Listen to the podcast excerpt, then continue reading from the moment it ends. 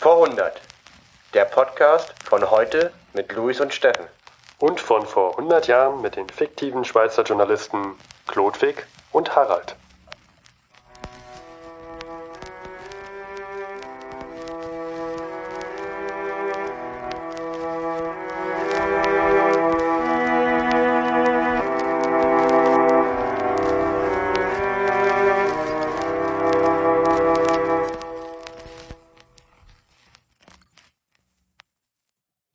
Herzlich willkommen zu einer neuen Folge von Vor 100.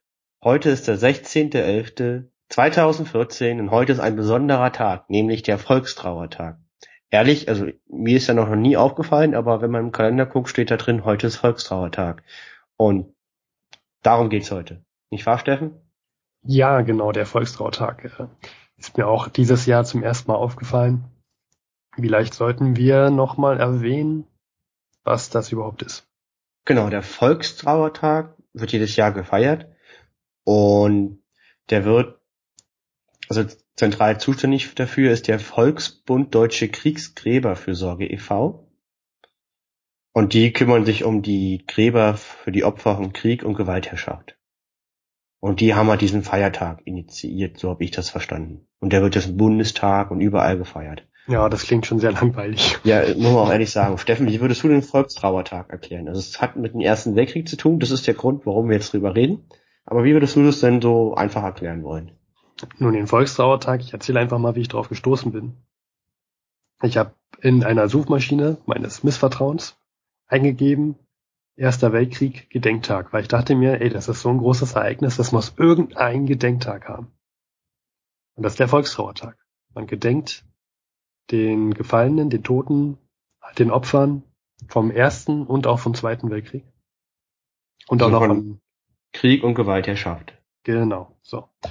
Und so bin ich auf den Trauertag gestoßen und ähm, ja, ich dachte vorher immer, ich habe immer gelesen am Kalender Volkstrauertag, äh, irgendwie habe ich den nie gefeiert, das muss wieder irgendein Feiertag sein, den es in Berlin nicht gibt. Du hast dich immer geärgert, warum wir da nicht frei haben. Ja, genau. Aber irgendwie ist mir auch aufgefallen, dass es ja immer ein Sonntag ist, also war es mir auch egal. Ist halt schlecht. Außerdem, du bist ja eh Student, Steffen, von daher. Ja, ich stehe eh erst um 13 Uhr auf und gehe dann für eine halbe Stunde zur Uni. Also bei mir als Student waren Feiertage immer ein Ärgernis, wenn man da nicht einkaufen konnte. ja, ich habe da auch so ein paar Geschichten. Kommen wir mal zurück zum Volkstrautag. Ja, genau. Luis, was verbindest du denn mit dem Volkstrautag? Äh, gar nichts obwohl ich mich sehr viel Geschichte interessiere und jetzt, jetzt seit einer gewissen Zeit den Verhundert Podcast betreiben, hatte ich mit dem Volkstrauertag noch nie Berührung und ich wusste gar nicht, dass es den gibt. Muss ich mal ganz ehrlich sagen. Vielleicht oute ich mich damit jetzt als ungebildet, aber Volkstrauertag wusste ich nicht, dass es gibt und hatte keine Erfahrung. Und wenn du mich nicht darauf hingewiesen hättest, ja, würde es kaum bemerken. Ja, ähm, ich glaube, da bist du aber auch nicht der Einzige. Ähm, okay, das heißt, Volkstrauertag. Aber warum machen wir jetzt dazu ein Spezial? Vielleicht kannst du das auch noch mal kurz erzählen. Und zwar, wir haben ja schon ein paar Wochen drüber diskutiert. Unser Podcast beschäftigt sich ja sehr mit der Vergangenheit. Nur wir wollen halt nicht immer in der Vergangenheit legen und die wieder auferstehen lassen, sondern wir wollen halt auch die Auswirkungen auf die Gegenwart aufzeigen, ausarbeiten, warum der Erste Weltkrieg heute immer noch auch relevant ist. Und der Volkstrauertag ist halt eins davon. Also ich habe jetzt mal geguckt, wenn man ein bisschen sucht, findet man viele Zeitungsmeldungen dazu. Und gerade die Toten sind ja die Auswirkungen des Ersten Weltkrieges auf die heutige Gegenwart. Die Menschen, die fehlen. Und deswegen wollen wir zu diesem Tag darauf näher eingehen. Ich glaube, du hattest da auch noch irgendein konkretes Beispiel gefunden, nicht wahr? Ja, genau. Also zu dem Thema Tote Erster Weltkrieg. Tote Erster Weltkrieg Gegenwart. Was hast Gegenwart, du denn da da wurden jetzt im Juni diesen Jahres wurden Mumien gefunden, und zwar von jungen österreichischen Soldaten, beide jünger als 23 Jahre, die wurden gefunden. Die sind 1918 in den Alpen gestorben. Also wie Ötzi im alten Eis, Soldaten aus Österreich entdeckt Mumien dieses Jahr. Also es werden immer noch Tote gefunden dann in den Alpen. Also Ötzi mit Waffe. Ötzi mit Waffe. Und also das sind halt auch Waffe. zwei Tote, an die man heute gedenken sollte.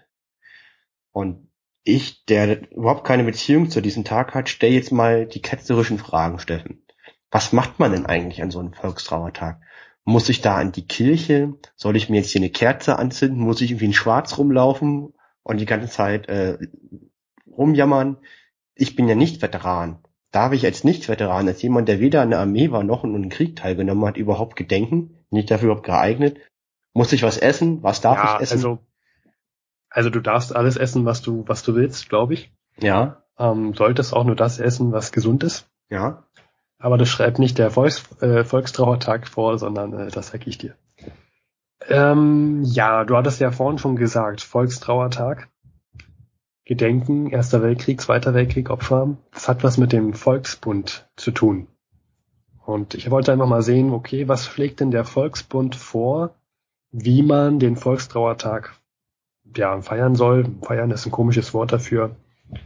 Und bin auf eine PDF gestoßen, da wird halt, werden wir alles verlinken, da wird halt nahegelegt, wie man damit umgehen sollte, mit Trauer, mit Erinnerung, oder das wie klingt man, schon mal, das klingt ja schon mal gut, dass man sich an den Organisator wendet, wenn man etwas erfahren will, wie man was richtig macht, machen ja, möchte. ne, das, das ist doch, ähm, ich, ich schreibe auch immer äh, bei Weihnachten immer an den Weihnachtsmannverbund, Genau. wie ich jetzt Weihnachten machen muss.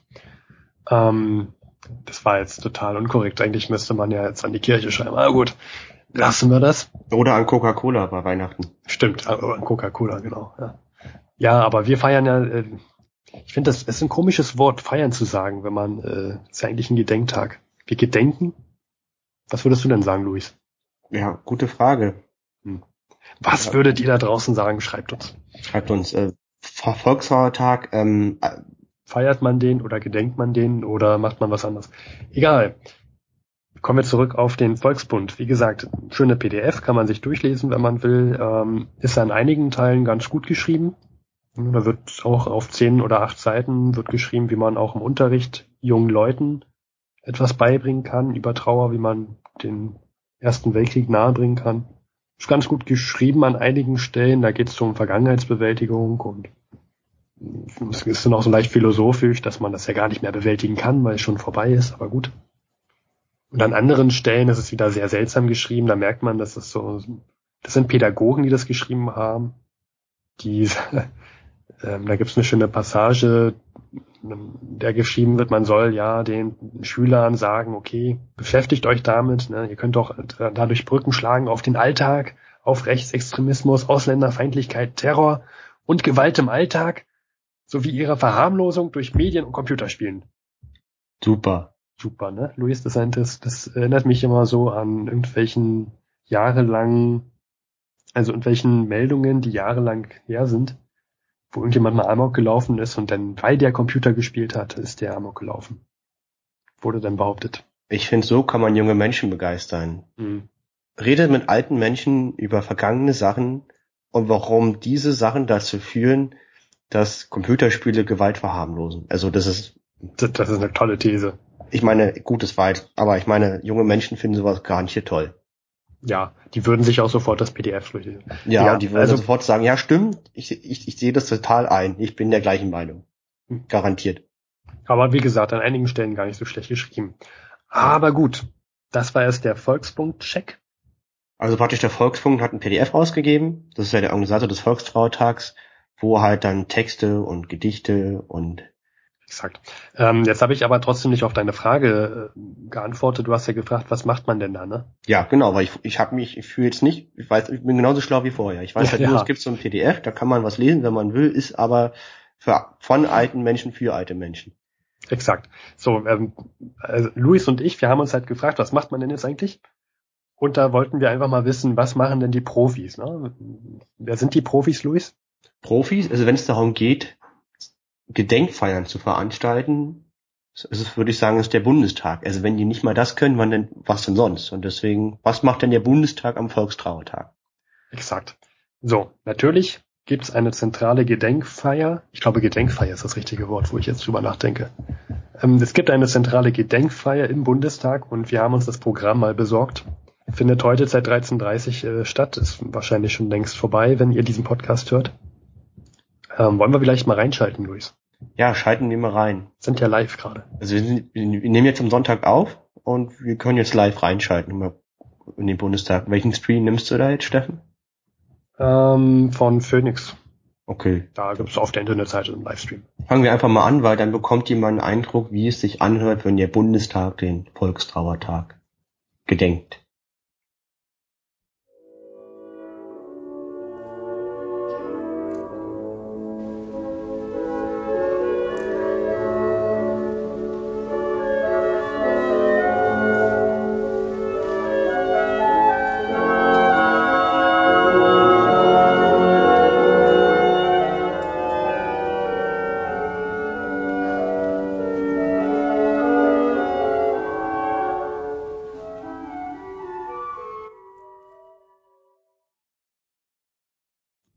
So, ich denke, das reicht auch erstmal an Stimmung. So hört es sich gerade live im Bundestag an. Spaß, Spannung für die ganze Familie, sage ich dazu. Exakt. Mhm. Ja. So, wir haben ja gerade das Programm vor uns, Luis. Genau, wir verlinken das doch gern. Das kann sich gern jeder auch nochmal angucken im Nachhinein, wenn er möchte. Also dieses Programm, das, das sprotzt, das schreit schon nach Jungheit, nach, äh, nach Dynamik. Spannung, nach, ja, das, also da wird man, wenn man dieses Programm liest, da denkt man sich, Mensch, da möchte ich unbedingt dabei sein. Ja, genau. Also es fängt an mit den Ave Verum von Camille Saint-Saëns. Ich kann es nicht aussprechen. 1921 gestorben, ist irgendwie Musik. Ja, schön. Danach gibt es eine schöne lange Begrüßung vom Präsidenten des Volksbundes. Ja, aber ich meine, das ist ja der Volksbund macht es ja schon okay, dass der Präsident da ein paar Worte zu sagen. Kann man machen, ist schon okay. So, aber dann, weil wurde ja jetzt wieder lange gesprochen, kann man auch mal wieder Musik bringen. Genau, und zwar Adagio aus dem Notono für Harmoniemusik Opus 34 von Louis Spohr. Ähm, ich bin wieder raus, Steffen. Ja, ich, ich, hab, ich bin ein Ba- Banause, was äh, klassische Musik angeht. Ja, man kennt so Mozart und Beethoven, aber Louis Spohr und Adagio, hm, bin ich ja, raus. es ist halt irgendwie Musik, die da Kommt gespielt wahrscheinlich wird. so schwermütige Streichermusik oder sowas. Denke ich. Wahrscheinlich so, also wahrscheinlich war es das gerade, wo wir reingeschaltet. Ich kann ja auch nicht mal sagen, wie das heißt, was wir da gerade reingespielt haben. Es wurde ja auch nirgendwo angezeigt dort. Ja, dann kommt eine Lesung, dann kommt noch mehr Musik, dann kommt eine Gedenkrede. Ja, wieder mal von irgendeinem Diplomaten. Ja. Kann man sich vorstellen, der wird wahrscheinlich typische Themen ansprechen und dass man miteinander sprechen soll und so weiter. Ja, das finde ich aber auch wieder noch okay. Wenn man das kurz hält, entspannt hält, ist das, passt das schon. Dann kommt das der Punkt, den ich am besten finde. Wie liegt die Stadt zu Wüst? Das ist so eine Trauermotte vom Chorzyklus Dresden. Ich denke mir, da werden die über den, über das Bombardement von Dresden im Zweiten Weltkrieg singen. Das finde ich aber okay. Also das ist schon, kann man machen. Ich glaube, das wird, wird das nicht Trauermotett ausgesprochen? Bestimmt Trauermotett, ja. Ja. Gut, ich kenne diese So. ganzen Wörter nicht. Ich fühle mich so ungebildet, wenn ich sowas lese. Trauermotett. Ist Ja, offensichtlich vielleicht, eine Art vielleicht wird das ja auch Trauermotette ausgesprochen, wer weiß. Unter Motette, ja. Wenn jemand weiß, Trauermotette, ich habe das Wort noch nie gehört, eine Trauermotette. Das sind doch Dinge, die stehen nur in so einem Programm drin. Ne? Also jemand, der, der jung ist, der liest sich das durch und denkt sich, ja, ähm, was ist ein Ave Verum? Äh, Okay, ich, ich wusste es jetzt zufällig, aber was ist ein Trauermotett? Also Hm. jemanden aus der achten Klasse, den kleinen Timmy aus der achten Klasse, erreicht man mit sowas überhaupt nicht. Ich meine, schon wir beide, also vielleicht sind wir halt, ich weiß nicht, ob es an uns liegt, aber schon wir beide haben echt Probleme zu verstehen, worum es da jetzt geht eigentlich. Ja. So, aber gut, jetzt hat er mal wieder, jetzt war wieder Musik, jetzt muss wieder jemand sprechen. Das ist denn der Bundespräsident Joachim Gauck, der hält dann ein Totengedenken. Ja, na gut. Kann man machen, ja. Ist seine Aufgabe halt. Als Präsident muss man da ein bisschen, Ja, sonst hat er ja nichts, der kleine Bundespräsident. Ja, die ähm, alte Pferdepeitsche. So, und jetzt wurde so viel gesprochen und so viel äh, gespielt. Jetzt muss man danach erstmal eine Gedenkminute machen. Das finde ich auch noch in Ordnung. Das gehört Ja. halt dazu. Gut dazu. So, und dann kommt ein sehr heikles Thema, nämlich das Totensignal. Da wird der gute Kamerad gespielt. Der gute Kamerad. Luis, wer ist denn der gute Kamerad? Weißt du das? Der weiß man nicht. Das ist halt ein unbekannter Soldat, der gefallen ist. Das, ja, das ist der Name eines Liedes und wird auch gern mal als die heimlich, heimliche deutsche Hymne bezeichnet. Ähm, das ist schon ein sehr altes Lied. Das wurde ähm, Moment 19. Anfang 19. Jahrhundert. Seitdem gibt's das schon. Mhm. Ja, und wird immer an der Front sehr oft gesungen und Na, ist vor allem vor allem im Ersten Weltkrieg eines der meistgesungensten Lieder gewesen. Und ja, hat auch eine ganz interessante Geschichte vom Umschreiben, aber damit lassen wir euch jetzt mal mehr oder weniger in, in Ruhe. Was spannend ist, ja. wenn, wenn, wenn heutzutage zum Beispiel in Afghanistan Soldaten fallen bei der Bundeswehr, spielen die dieses Lied immer noch. Das ist halt ein Lied, das wurde im Ersten und Zweiten Weltkrieg gespielt, wenn Soldaten gestorben sind und das ist immer noch Tradition bei der Bundeswehr. Kann es interessant, dass sich das über so viele Armeen gehalten hat. Ich würde vorschlagen, wollen wir das einfach mal anspielen, Steffen? Ähm, ja, ich würde noch kurz was dazu sagen. Also es gibt es halt auch noch in anderen, äh, mehreren Sprachen und weil du ja sagst, das wurde auch im Zweiten Weltkrieg gespielt. 1993, wir erinnern uns gerade, äh, die, die deutsche Einigkeit ist gerade frisch. Na? Ähm, hat sich der damalige Bundespräsident gefragt, hey, können wir das überhaupt noch spielen und hat das mal untersuchen lassen überhaupt, ob das das nicht, ähm, na, Zweiter Weltkrieg, man weiß ja nicht. Und hat da eine richtige ähm, richtige Untersuchung angeordnet, um das zu untersuchen, fand ich. Wir haben das ausgeschlossen. Das ist ja immer eine heikle ja. Sache. Wir haben es untersucht und was war das Ergebnis? Und für gut befunden und deswegen, deswegen hörst du es ja heute mal noch. Nur halt ohne Text. Ohne Text. Die spielen ja, praktisch nur das Ding an. Aber jetzt wäre ich dafür, spielen wir das einfach mal rein, oder? Ja, spielen wir das mal ein.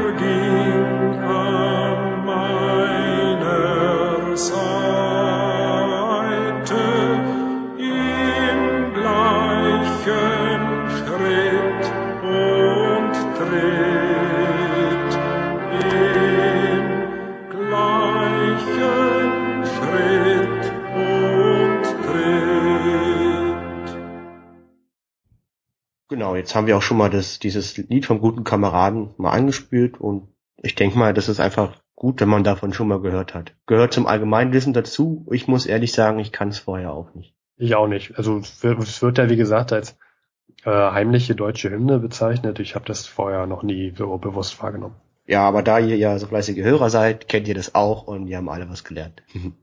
also Luis und ich, wir sind, äh, wir sind ja auch nur Amateure, die sich interessieren und sich reinlesen. Aber guter Kamerad, spannendes Thema. Also das wusste ich vorher nicht, fand ich sehr interessant. Aber kommen wir nochmal zum Bundestagsprogramm, Steffen. Ne? Ja, das war jetzt das Todessignal und am Ende von dem Bundestagsprogramm kommt dann die Nationalhymne. Finde ich jetzt nicht so gelungen. Ich habe mich gefragt, warum muss man jetzt die Nationalhymne spielen? Ähm, kann man nicht eher sowas wie Europahymne spielen? Nee, das finde ich, das finde ich aber okay. Wir sind ja im Bundestag und der Bundestag sollte die deutsche Nationalhymne spielen. Die europäische Hymne Freude schöner Götterfunken sollte man im Europäischen Parlament dann spielen. Das ist okay, aus meiner Sicht, aber kannst du gerne anders sehen. Ja, ich, ich bin kein Fan von Nationalhymnen, weil hm. man sich mal überlegt, dieser ganze, also Krieg, äh, beim, beim Krieg ist ja öfter mal, spielt eigentlich nur der Punkt Nationalität eine Rolle und deswegen, egal, das ist ein anderes Thema, darauf wollen wir jetzt nicht äh, eingehen. Ähm, so, wir haben jetzt also das Bundestagsprogramm sind wir durchgegangen. Viel klassische Musik, die keiner kennt. Viel Reden von alten Menschen für alte Menschen. Einige gute Punkte, wie zum Beispiel das Lied vom guten Kameraden, das ist eine gute Idee und äh, ähm, nur halt, also ich kann für mich sagen, ich fühle mich davon nicht angesprochen. Also ich habe mir das Programm angeguckt, musste erstmal selber googeln, was da überhaupt passiert. Und ich würde sagen, wir beide für Leute in unserem Alter, wir sind beide 26 und für Amateure haben wir eigentlich ein ziemlich gutes Wissen, wenn es um das Thema geht und wir konnten, ich habe mich damit jetzt nicht gerade identifiziert. Wie siehst du das, Steffen? Ich habe mich überhaupt nicht damit interessiert. Also ich fand es auch sehr trocken und fad. Ähm, als ich das gelesen habe, dachte ich, ja, super, also was soll das? Wer, wer geht da hin? Wer guckt sich das an im Fernsehen? Also ich käme, ich käme jetzt nicht auf die Idee zu sagen, oh Mensch, hier 13.30 fängt im Bundestag die, die Trauerfeier an, das muss ich mir unbedingt ansehen, das habe ich mir rot im Kalender angestrichen. Hm. Stellt das Bier kalt. Ja, wenn ich das mit dem letzten Wochenende vergleiche, da war hier in Berlin 25 Jahre Mauerfall, wurde groß gefeiert mit Bühne, mit ähm, Luftballons, die in die Luft entsendet wurden. Wenn man jetzt denkt, okay, Volkstrauertag sind ja, da geht's ja halt vor allem um die Gefallenen, um die Toten. Ich meine, bei dem Fall der Berliner Mauer dachte, dachte man auch an die damaligen Toten, die probiert haben, äh, mhm. die, die Mauer zu überqueren. Das ist ja, kann man ja auch so lösen, dass es irgendwie ein einfach lebensbejahender. Ähm, begreifbarer für den normalen Bürger halt macht und nicht so intellektuell, pädagogisch wertvoll, verkrustet. Ja, ich kann mir vorstellen, dass die ganzen äh, Reden, die dort äh, gehalten werden. Sehr, sehr staatstragend, sehr schwer, sehr intellektuell, voller Zitate und klassischer Bildung, Humanismus und weiß der Geier. Und das ist halt alles, alles ziemlich weit weg von, von unserem Alltag, von uns. Von unserer erlebten Realität. Genauso wie wenn man immer diese ganzen Zahlen hört, ob es jetzt eine Million Tote oder neun Millionen Tote sind, es sind halt viele Tote, aber die ganzen Zahlen, die vergisst man nach ein paar Sekunden schon wieder und denkt sich, ja gut, es sind halt viele Tote. Wir fassen zusammen, aus unserer Sicht werden die Menschen, die normalen Menschen nicht erreicht. Das deckt sich auch damit, dass wir beide zum, mit dem Volkstrauertag überhaupt keine äh, Verbindung hatten. Und das ist eigentlich traurig. Weil wenn man überlegt, was die Franzosen oder die Russen oder die Engländer oder die Amerikaner, was die abziehen, wenn die ihre Toten gedenken, ja. die, die ziehen ja da richtig vom Leder, wollte ich mal sagen. Und wir Deutschen, ganz komisches Ding. Und äh, Jetzt im nächsten Abschnitt würde ich sagen, Steffen, wir beide, wir geben jetzt mal Verbesserungsvorschläge, wie man es hätte anders kommunizieren können an die Bevölkerung. Das wird den Bundestag überhaupt nicht interessieren. Wir machen es aber trotzdem, sage ich mal. Weil wir es können. Weil wir es können und deswegen machen wir das. Okay, fangen wir mal an. Ähm, wie, wie geht man da am besten vor? Also was ich gerne hören möchte, wären Schicksale. Konkrete, Schicksale konkrete Geschichten von konkreten Menschen, die damals gelebt haben, nochmal erzählt, weil an Geschichten kann ich mich besser selber gut, also kann ich mich besser erinnern, als wenn ich jetzt nur irgendwelche Zahlen aneinandergerattert höre. Mhm. Also ich hätte gerne mal irgendein Schicksal. Da habe ich was. Ich fange mal mit einem ganz kleinen an. Mein Urgroßvater, der war im Ersten Weltkrieg, hat da sein Bein verloren was Tragisches, aber soweit ich das mich erinnern kann an den Erzählungen, war das so, dass er noch laufen konnte. Er hatte eine Prothese und konnte noch selber dann laufen. Es war nicht so viel vom Bein. Also er hat auch nur ein Bein verloren und nicht Genau, mhm. genau, ein Teil von seinem Bein. Das hat ihn aber dann im Zweiten Weltkrieg gerettet, weil durch sein Bein wurde er nicht mehr eingezogen. So ja. ein Beinverlust kann auch was Gutes haben. Hat auch was Gutes gehabt, ja. Also, äh, wenn ihr mal euer Bein verliert, äh, denkt zweimal drüber nach, ob ihr vielleicht nochmal, ja. Es war aber auch eine fiese Generation. Es gab ja eine Generation, die so 1895, 1898 geboren wurde, die musste in beiden Weltkriegen ran. Ja, wir vor 100 Jahren, Luis. Wir vor 100 Jahren, genau, Steffen, genau, wir vor 100 Jahren. Da habe ich halt noch einen, ähm, Ernst Jünger. Sehr kontroverse Figur auch. Der, und der ist nicht mit dir verwandt. Der ist nicht mit mir verwandt. Ja. Der ja. wurde 1895 ist er geboren in Heidelberg. Und der hat sich mit 19 Jahren im 1. August 1914 als Kriegsfreiwilliger gemeldet, nach einem Notabitur. Also gleich, wir hatten drüber berichtet, äh, äh berichtet über Notabitur. Und genau. der 1. August, das ist direkt mit dem Beginn. Genau, da hat er sich gemeldet. Mit 19, Wahnsinn. Also da, wo wir Abi hatten, wir sind jetzt 26 jetzt mal zum Vergleich. Und mit 20 Jahren, ein Jahr später, wurde er schon Leutnant und Zugführer. Das ist schnell. Ähm, ja, die Verluste waren wahrscheinlich groß. Und Leutnant und Zug bestand damals zwischen 30 und 100 Mann, also sind schon viele. Und der hatte mit 20 Jahren die Verantwortung mit Leben und Tod über diese Menschen. Also der konnte die einfach niederschießen, wenn die seinen Befehlen nicht gehorchen. Das war Kriegsrecht. Mit 20. Wahnsinn. Wenn ich überlege, erwachsen werden. Ja, wie, wie, wie erwachsen ich mit 20 war und ja, über Leben und Tod entscheiden müssen. Und von Ernst Jünger, dem sein Regiment, wurde an sämtlichen Brennpunkt der Westfront eingesetzt als Feuerwehreinheit. Also die hatten viel mehr Ärger als die Durchschnittssoldaten. Hm, okay, also du, du sagst jetzt als Feuerwehreinheit, du meintest aber jetzt bildlich gesprochen. Ja, bildlich. Das halt immer dann, wenn es die Kacke am Dampfen war, wurden die hingeschickt, die Jungs. Okay.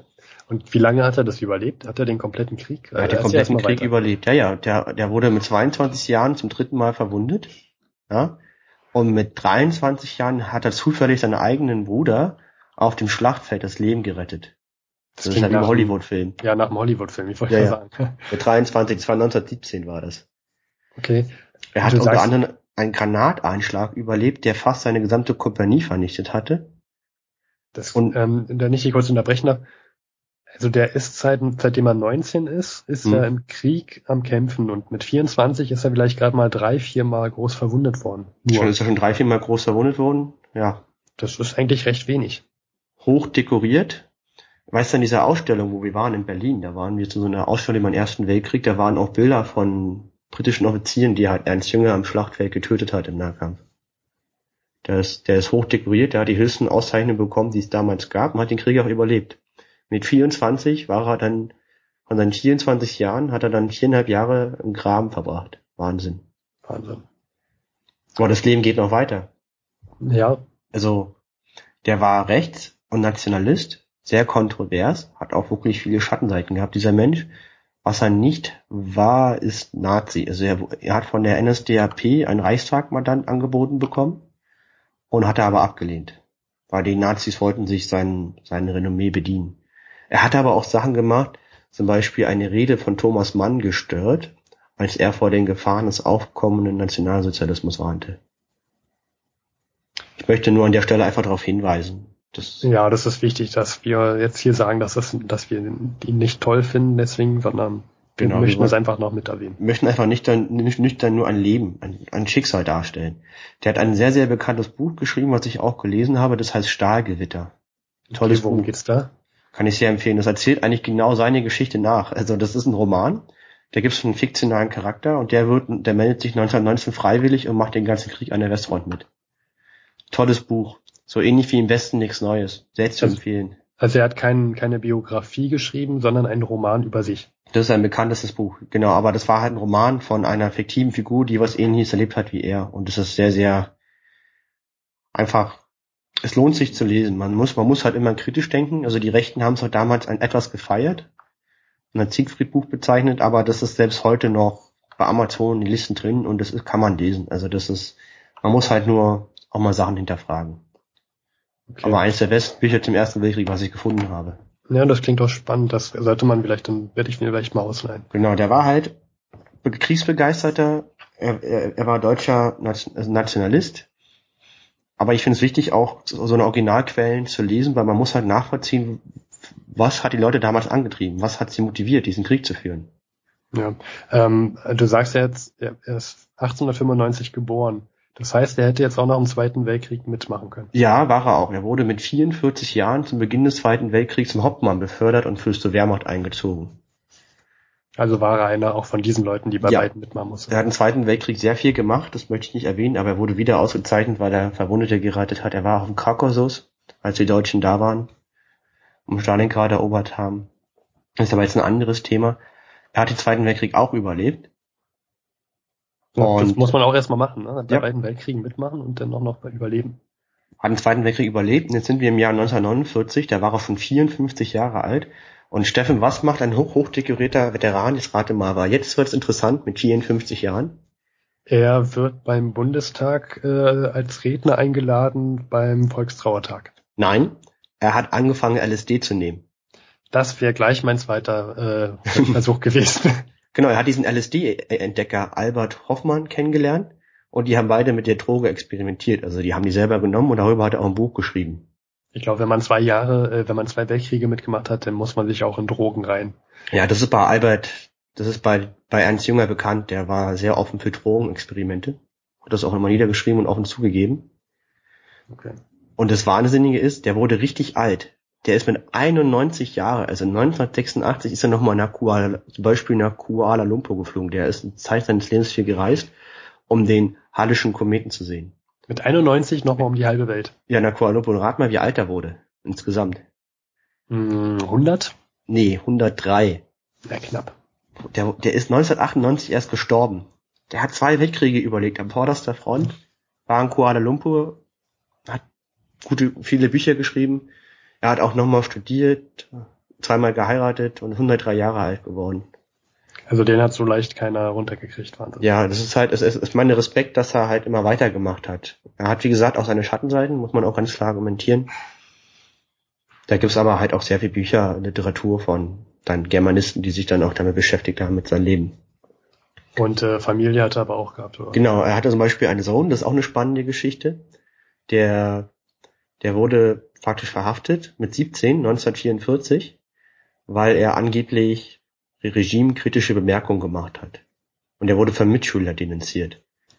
Und da bestand die Gefahr zur Verurteilung zum Tod. Das muss man sich vorstellen. Zwei 17-Jährige machen sich lustig über das Regime in der Schule und dafür konnte man 1944 zum Tod verurteilt werden. Minderjährige, wie krass. Und auch noch Kinder von deutschen Kriegshelden. Also ja, ich, ich würde jetzt mal vermuten, dass dadurch, dass er der Sohn von einem deutschen Kriegsheld war, ähm, wurde er wahrscheinlich nicht zum Tode verurteilt. Nein, seine Eltern konnten ihn davor retten und er wurde dann nach einem halben Jahr entlassen. Er hat sich aber dann freiwillig zu einer SS-Einheit gemeldet, um einer Verhaftung zu entgehen einer erneuten und ist dann in Italien gefallen. Mit 18 Jahren. Also nur ein Jahr später ist er schon tot gewesen. Mit 18 ist er gestorben in Italien. Ende November, als der Krieg eigentlich schon vorbei war. Und es geht das Gerücht, es gibt die Verschwörungstheorie, dass der Sohn liquidiert worden war, um seinen Vater eins auszuwischen. Weil er sich halt von den Nazis dis distanziert hat. Okay. Ja, so auch traurige also Geschichte. eine traurige Geschichte. Also das ist ein Leben. Es ist halt interessant und auch stellenweise faszinierend, aber man kann, also ich bin auch froh, dass ich so nicht leben muss bis jetzt. Das sei ein Jünger. Das ist so ein Einzelschicksal, was man vielleicht dann stellvertretend für Millionen darstellen könnte. Ich habe auch nach, nach Schicksalen gesucht. Da gibt es eine interessantere Seite namens War Diary. Mhm. Hat ähm, ganz viele Tagebucheinträge von, von Zeugen, mhm. Zeitzeugen. Kann man sich durchlesen, würde jetzt den Rahmen sprengen. Ähm, schaut einfach mal auf die Seite. Und Schaut euch die Seite an, es sind sehr viele Zeitzeugenberichte, finde ich gut. Ja. Wir haben noch was. Was, was fehlt jetzt noch? Wir haben jetzt viele, viele Themen gehabt. Was fehlt, Steffen? Also, es geht ja da vor allem Gedenken der Toten. Genau. Ich meine, wir brauchen Zombies, oder? Zombies dürfen nicht fehlen. Gerade bei Toten müssen Zombies rein. Ja, da habe ich letztens, Luis und ich hören gerne einen Podcast namens Frint. Mhm. Und ähm, da gibt es verschiedene ja, verschiedene Kategorien, zum Beispiel Vrindheit mit Alexandra Tobor und Holger Klein. Mhm. Und die haben sich auch über Zombies unterhalten. Allerdings nicht die Zombies, die wir kennen aus Serien, sondern über eine Serie, wo Leute, die tot sind, wiederkommen nach einer Weile. Aber nicht als Zombies, sondern als echte Menschen. Das heißt, an denen klebt auch kein verfaultes Fleisch, sondern die sind halt einfach echte Menschen. Und Jetzt ist die Frage, warum erzählen wir jetzt was über Zombies und diese Geschichte? Diese, diese Menschen, die da wiederkommen, die haben sehr große Schwierigkeiten, sich wieder ins Leben einzufinden, weil, ja, die Leute, die halt, die sie hinterlassen haben, haben ihr Leben weitergelebt, haben neue Leute kennengelernt, Technologie hat sich entwickelt. Und das ist natürlich eine realistische Situation, was in der Vrindheit, ähm, ähm, na, ähm, hilf mir mal, Luis ähm, hingewiesen wurde. Also es ist schon, ist, ist schon reales, ist schon ein reales Szenario, weil ähm, zwar in unserer realen Welt keine Toten wiedergeboren werden, aber totgeglaubte wiederkommen. Genau, praktisch Zombies. Die wurden für tot gehalten und kamen wieder. Vor allem im Zweiten Weltkrieg, da nach, nach jahrelanger Kriegsgefangenschaft, aber jetzt auch im Ersten Weltkrieg. Teilweise wurden auch, ähm, kamen auch Leute nach Jahren oder nach oder man hat nichts von ihnen gehört und sie kamen wieder und ähm, das sind auch sehr packende Geschichten. An, an diese sollte, sollte, also diesen Aspekt sollte man sich auch nochmal in Erinnerung rufen, wenn man an diesen Tag denkt. Genau, so stelle ich mir das vor, dass jemand sich hinstellt und eine so eine Geschichte beispielhaft von so einem Zombie erzählt. Könnte genau. man sagen, Zombies aus dem Ersten Weltkrieg und dann wird so eine Geschichte erzählt und damit würde man auch jüngeres Publikum erreichen. Bei Zombies versteht jeder und wie Zombies, Erster Weltkrieg, Totgeglaubte kommen aus der Kriegsgefangenschaft wieder. Und dann macht man noch den schönen Hintergrundmusik mit Michael Jackson, dann tanzen dann noch auf der Bühne alle. Das ja, okay, das, das wäre noch, ne? Das wäre, das wäre der Knaller. Vielleicht zu viel, ein bisschen, aber. äh, wir haben vorhin noch gesagt, dass es sehr abstrakt ist und sehr weit weg, wenn man lauter mal so eine Todeszahl nennt, nicht wahr? Ja, ich glaube 18 Millionen offizielle Kriegstote im Ersten Weltkrieg, 50 im Zweiten. Ist auch die Frage, welche Quelle man nimmt. Hm. Das sind natürlich, also ich kann mir noch nicht mal eine Million vorstellen. Deswegen sind wir auf eine Seite gestoßen, die auch vom Volksbund ist oder gefördert wird. äh, nennt sich, oh Gott, jetzt habe ich die Seite nicht offen, hier 100 Jahre Erster Weltkrieg.eu. Äh, kann man nochmal reinschauen, werden wir verlinken. Und die machen etwas, die machen, die, die veröffentlichen eine Zahl, und zwar die Anzahl der bekannten deutschen Kriegstoten und deren Namen. Wahrscheinlich nicht alle, aber viele Namen. Und zwar von die bekannten deutschen Kriegstoten heute vor 100 Jahren. Das heißt, wenn man wissen will, wie viel heute vor 100 Jahren gestorben sind, zumindest von denen, Auf die man deutscher weiß, Seite, auf deutscher Seite, von dem man weiß. Kann man auf diese Seite gehen. Und da habe ich mal so ein bisschen mir die letzten Tage notiert. Ich werde jetzt nicht alles vorlesen, aber die höchste Zahl, die ich gefunden habe, war direkt letzten Montag, als ich anfing damit. Genau, also wie viele, wie, wie viele deutsche bekannte Kriegstote gab es alleine am Montag letzte Woche, Steffen? 1726. Boah, Wahnsinn. Das muss man sich Überleg mal, wie viele vorstellen. Leute das sind. An Ich meine, was war los, als dieser, als dieses malaysische Flugzeug abgeschossen wurde über die Ukraine mit ganz vielen Holländern an Bord? Das waren bei Weitem nicht so viele. Das sind ja vier oder fünf Jumbo-Jets für einen Tag, 1726 für einen Tag. Nur auf deutscher Seite. Ich sag, das, das niedrigste, was ich gefunden habe, war heute mit 523 bekannten deutschen Kriegstoten. Nur Das ist ja- 523, das sind zwei Jets. Also, genau, das ist genau diese Art, wie man das den Leuten näher bringen kann. Also man kann sich das so vorstellen, man muss sich vorstellen, man würde jeden Tag mit dem ICE von Montag bis Sonntag auf Arbeit fahren. Und man könnte sich nicht vermeiden. Man fährt jeden Tag in diesen ICE hin und zurück. Und jedes Mal würden zwischen zwei und sechs ICEs komplett verschwinden und alle darin würden sterben. Und dann würde es noch viel, viel mehr unbekannte Tote geben und dann noch ganz viele Verletzte. Und das über einen Zeitraum von viereinhalb Jahren. Das war das, was im Ersten Weltkrieg abging. Und das kann ich mir noch viel besser vorstellen. Als, genau. Also jeden Tag so viele Jumbojets oder ICE-Züge nur auf deutscher Seite, die gestorben sind. Bis November 1918 geht das so weiter. Und ich finde damit, das ist ein guter Abschluss, diese Worte, Ja. würde ich sagen, verabschieden Respekt wir vor den, ja? verabschieden wir uns genau, Respekt haben wir vor diesen, Respekt vor den Toten, lass die Lehren, die sich daraus, die daraus entstehen, also, dass die gleichen Fehler, wir hoffen, dass die gleichen Fehler nicht nochmal gemacht werden.